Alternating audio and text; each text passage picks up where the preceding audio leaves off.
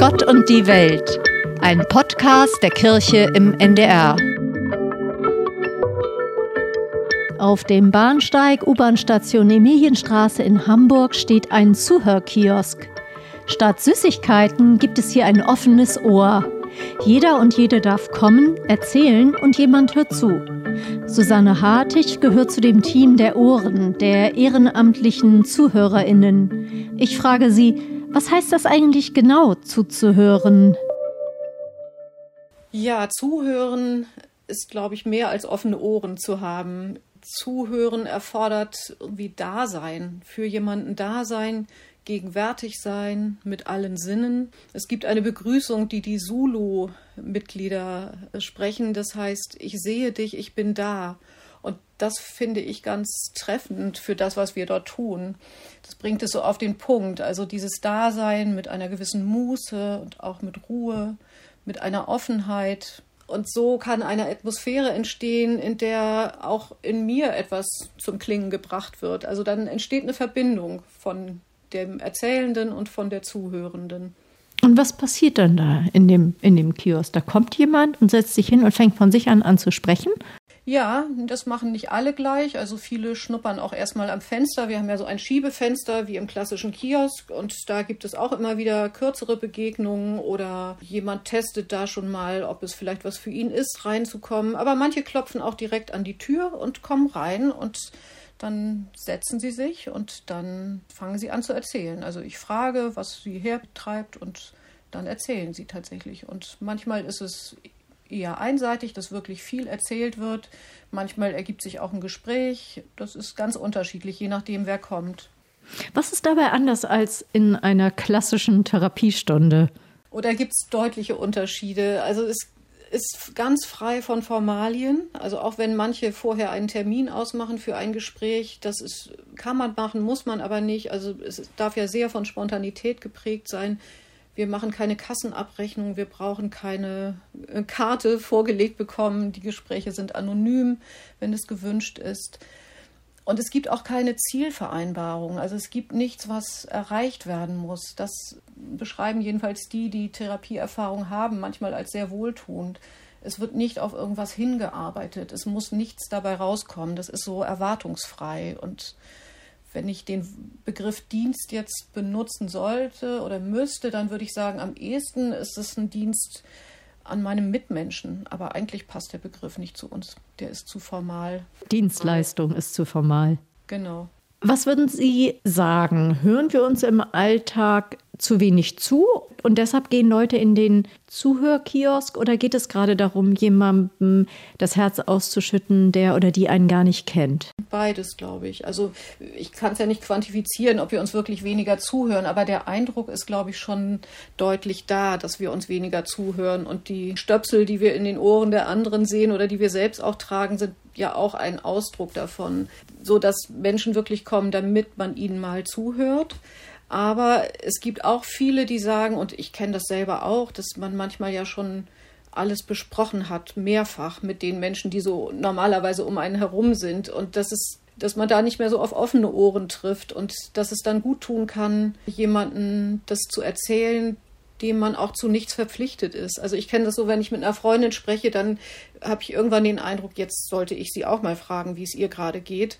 Also bin da so ein bisschen auf Ausgleich bedacht und das braucht es im Kiosk nicht. Also das ist ganz klar, wir sitzen dort, wir warten und man darf kommen und erzählen und es darf ganz einseitig sein. Erleben Sie das trotzdem so, dass Sie auch was zurückbekommen? Weil Sie sagten, es darf einseitig sein? Ganz bestimmt. Also sonst würde ich es, glaube ich, auch nicht tun. Also das ist schon so, dass ich mich beschenkt fühle mit Vertrauen. Also dass jemand wirklich kommt und, und sich öffnet mir als fremder Person es ist auch ein ganz schönes Gefühl, wenn jemand geht und fühlt sich irgendwie entweder bereichert oder erleichtert oder vielleicht auch beides und es gibt es auch zu verstehen, dann ist das schon etwas, was ich auch absolut mitnehme für mich.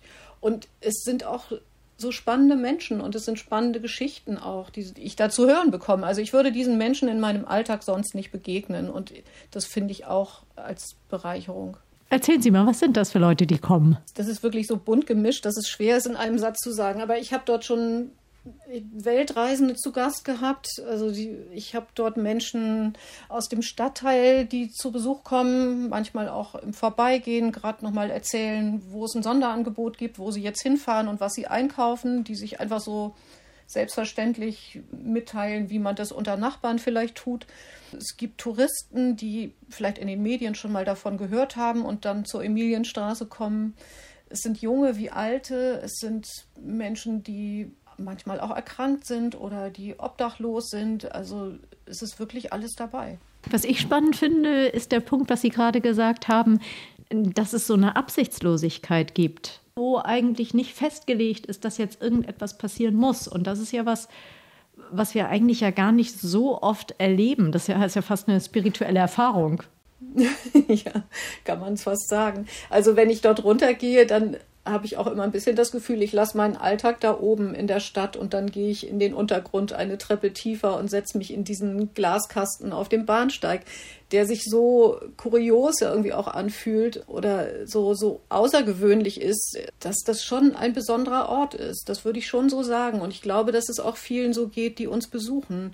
Das ist so ein bisschen losgelöst vom Alltag und doch nehmen wir ja die Geschichten damit rein. Also die Geschichten, die dort erzählt werden, die sind ja Alltag, die machen ja das Leben des Menschen aus, der dort kommt. Aber in dem Moment, in der Situation, begeben wir zwei uns eben auf eine kleine Insel, könnte man vielleicht sagen. Ja, und es entzieht sich so ein bisschen der Logik, die wir sonst so gewöhnt sind, dass alles irgendwie eine Absicht eben auch haben muss. Genau, es muss keinen Nutzen, es, es geht nicht um Ziele, es geht nicht um darum, irgendwas zu erreichen, sondern dieser Moment zählt, diese Zeit, die wir dort verbringen und äh, nur das. Und drumherum geht das Leben ja weiter. Das sehen wir ja auch, wenn wir drin sitzen. Ne? Die Bahnen kommen und gehen, die Menschen gehen auf und ab, steigen ein, steigen aus, gucken aus den Zügen in den Kiosk rein. Also wir sind ja nicht isoliert, aber doch irgendwie für uns, ja. Und das spielt aber auch eine Rolle, dass es nicht isoliert ist. Das haben Sie jetzt schon öfter betont. Ja, ich, ich weiß es gar nicht. Ich glaube, also mir ging es so, als ich davon gelesen habe, fand ich das so kurios, so außergewöhnlich und dachte, wer ist denn auf diese Idee gekommen?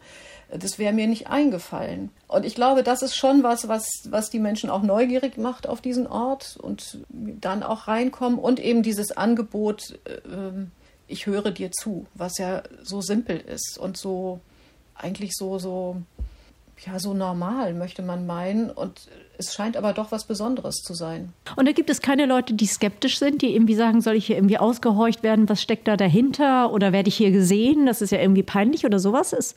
Ja, wir können es so ein bisschen mit einer Gardine abtrennen, aber trotzdem guckt man von anderer Seite rein. Also ich glaube, ich hatte manchmal schon den Eindruck, dass Menschen neugierig sind und auch wissen wollten, wer sind wir eigentlich? Was ist das für eine bunte Truppe, die hier immer abwechselnd sitzt? Und was macht ihr und wer finanziert euch? Also da gibt es schon manchmal Fragen und vielleicht auch eine gewisse Skepsis. Aber wenn sie reinkommen oder uns am Fenster fragen, dann können wir es erklären. Und vielleicht gibt es auch welche, die weitergehen, weil es ihnen zu seltsam vorkommt. Das kann ich mir auch vorstellen. Es kommt ja nicht jeder rein. Welche Fähigkeiten brauchen Sie als Zuhörende? Ich würde sagen, ich muss in der Lage sein, mich selbst zurückzunehmen, mich selbst nicht zu wichtig zu nehmen ein, und trotzdem aber präsent zu sein. Also Präsenz zu zeigen, den Menschen auch zu signalisieren, ich bin da zuhören können, mich einlassen auf die Geschichte eines anderen, also auch bis zu einem gewissen Grad mitfühlen, was, was er oder sie jetzt meint. Trotzdem aber auch eine Grenze zu spüren, also mich da nicht zu sehr reinsaugen zu lassen. Aber vor allem, dass ich mich in dem Moment nicht so wahnsinnig wichtig nehme. Es geht nicht darum, dass meine Eitelkeit irgendwie befriedigt wird oder ich das Gefühl habe, ich kann das so toll, sondern es geht wirklich in dem Moment um diesen Menschen, der dort sitzt und mir sein Vertrauen schenkt und dem möchte ich auch gerecht werden. Und dass sie unterscheiden können, was sind jetzt meine eigenen Gefühle und was ist das, was das Gegenüber ausstrahlt und so vermutlich. Genau, also nicht, jedenfalls, es, es hilft ja niemandem, wenn ich mich damit reinsaugen lasse. Ne? Also da muss schon eine gewisse, ich bin eine Außenstehende und das möchte ich auch bleiben. Trotzdem fühle ich natürlich auch mit, was mir dort erzählt wird. Also ich lache mit oder ich, ich fühle mit, wenn jemand eine schwere Geschichte erzählt, aber trotzdem sind wir zwei verschiedene Menschen mit zwei verschiedenen Leben. Und was machen Sie danach? Also, also wer hört Ihnen dann zu? Gibt es sowas wie Supervision? Ja, das, die Möglichkeit gibt es auch. Das haben wir noch nicht so ganz fest etabliert, aber da sind wir auf jeden Fall dran. Aber ähm, ich habe natürlich so auch in meinem Umfeld Menschen, die mir zuhören. Also, aber da kommt es dann manchmal eben auch zu diesem Ausgleich, was ich vorhin beschrieb. Also wir hören uns gegenseitig auch zu. Also es kommt auch vor, dass jemand von uns in den Kiosk geht, wenn ein anderes Ohr, also wir nennen uns Ohren, dort die Schicht hat. Und wir treffen uns natürlich ganz regelmäßig, also monatlich online und etwa alle drei Monate ähm, live und vor Ort und sind dann zusammen und erzählen uns, tauschen unsere Erfahrungen aus und haben auch Ansprechpartner, wenn es mal schwer wird. Also ne, wir kennen uns dann, wir wissen, wen wir anrufen können, um sowas zu teilen oder zu fragen, wie verhalte ich mich da. Aber das kommt wirklich relativ selten vor. Also es gibt wenig Situationen, die unangenehm sind oder schwierig. Ich habe am Anfang gedacht, das wäre ein kirchliches Projekt. Also spielt Glaube in irgendeiner Form eine Rolle für Sie oder für, für Teilnehmende an dem Team? Das kann, kann ja nur jeder für sich beantworten. Ich kann es für mich beantworten. Also ich würde sagen, es war nicht mein Glaube, der mich dort hingeführt hat. Das war eher meine Neugierde auf das, was da gemacht wird oder auf diesen Ort, auf diesen Menschen, also auf Christoph Busch, der das ja gegründet hat. Ich bin Mitglied der evangelischen Kirche und fühle mich auch mit deren Grundwerten verbunden. Und also wenn es mir gelingt, diese in meinen Taten irgendwie wirksam sein zu lassen, dann würde ich sagen, ja, dann spielt dieser Glaube auf jeden Fall damit rein. Nicht so bewusst oder vordergründig, aber vielleicht so in, in Form einer selbstverständlichen Mitmenschlichkeit. Können Sie das in Worte fassen, was Ihre Motivation ist? Was Ihr innerer Antreiber so ist? Es ist ein Interesse und eine Neugierde auf Lebensgeschichten und ein Interesse an, an Biografien auf jeden Fall. Und wenn ich erlebe, dass jemand etwas erleichtert oder etwas unbeschwerter oder auch bereicherter aus dem Kiosk rausgeht, als er reingekommen ist, dann finde ich das sehr schön. Und ich empfinde dieses, dieses Zuhören als etwas sehr Sinnvolles. Also das, ja, das bereichert mich. Ich habe mal den Satz gelesen, ich mache das, weil ich es kann. Und das fand ich irgendwie ganz spannend, weil manchmal braucht es, glaube ich, gar nicht so eine vordergründige Motivation, sondern zu erleben, dass man etwas kann, was nicht selbstverständlich ist. Also das habe ich besonders gemerkt in meinem anderen Ehrenamt im Hospiz von Hamburg Leuchtfeuer, wo ich Menschen auf auf der letzten Wegstrecke ihres Lebens begleite, dass ich da sitzen kann und zuhören kann oder einfach da sein kann, eine Hand halten kann, ihnen nochmal einen Wunsch erfüllen kann. Das ist so befriedigend oder das gibt so eine, ja, eine Zufriedenheit und, und das Gefühl, etwas Sinnvolles zu tun. Und das erlebe ich als sehr schön.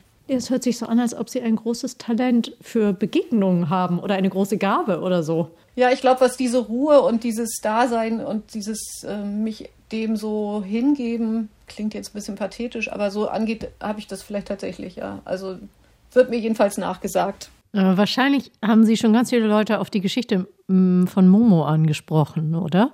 Nee, noch gar nicht so direkt. Aber ich hab, dachte neulich, ich sollte dieses Buch vielleicht mal wieder lesen. Das ist schon so lange her, dass ich das gelesen habe. Weil ihr ja auch diese Gabe nachgesagt wird, dass sie auch so mit ihrem Zuhören einen Raum eröffnen kann. Und dass dadurch dann wirklich auch ganz viel passiert. Und sie auch immun wird gegen die Zeit, die deshalb auch. Ja, ja, das muss ich unbedingt nochmal lesen. Also ich glaube, dieser Raum, der entsteht, das ist tatsächlich, also dieser, dieser Gesprächsraum in diesem Kioskraum, das ist tatsächlich was, was, wenn das gelingt, ist es wirklich was Schönes. Also wenn, wenn man sich so gegenseitig zum Klingen bringt und ähm, da Seiten angeschlagen werden, wo man gemeinsam irgendwie ein bisschen schwingt oder wie, ja, das ist schon ein etwas Besonderes, wenn das gelingt. Und der Name, die Ohren, da äh, fiel mir jetzt assoziativ ein, dass es ja auch diese Bezeichnung gibt, Neige, also von Herzensohren. Ja, Neige deines Herzensohr, ne? Gibt es nicht so einen Kanon oder? Ja, ja, genau. Ein christlicher Kanon. Schweige und höre, neige deines Herzensohr. Genau, stimmt. Ja, das ist ein schöner Kanon. Ja, was fällt Ihnen dabei zuerst ein? Neige deines Herzens Ohr, ja, da, da fällt mir ein, was ich ganz zu Anfang gesagt habe, dass es eben nicht reicht, die, die Stöpsel rauszunehmen und die Ohren aufzusperren oder hinzuhalten, sondern dass man mit allen Sinnen, glaube ich, zuhört und eben auch mit dem Herzen. Es braucht eine gewisse Herzensöffnung, um den anderen wirklich zum Sprechen zu bringen und so, dass in so einem Gespräch auch was Neues entstehen kann. Also, dass es nicht nur ein, ein Erzählen ist, ich lege das jetzt auf den Tisch und der andere nimmt es, sondern dass so in einem Gesprächsraum äh, neue Gedanken formuliert werden können. Also, das kenne ich zumindest auch, wenn ich ein wenn ich wirklich in ein Gespräch mit jemand anderem gehe und da entsteht was Neues. Also man, es ist nicht nur ein Wiederkäuen dessen, was ich schon fünfmal anderen erzählt habe oder schon mehrfach selbst gedacht habe, sondern in so einem Zusammenspiel ja, entsteht ein neuer Gedanke. Da wächst irgendwas. Das, das macht es reich. Herzlichen Dank. Sehr gerne. Ich danke Ihnen.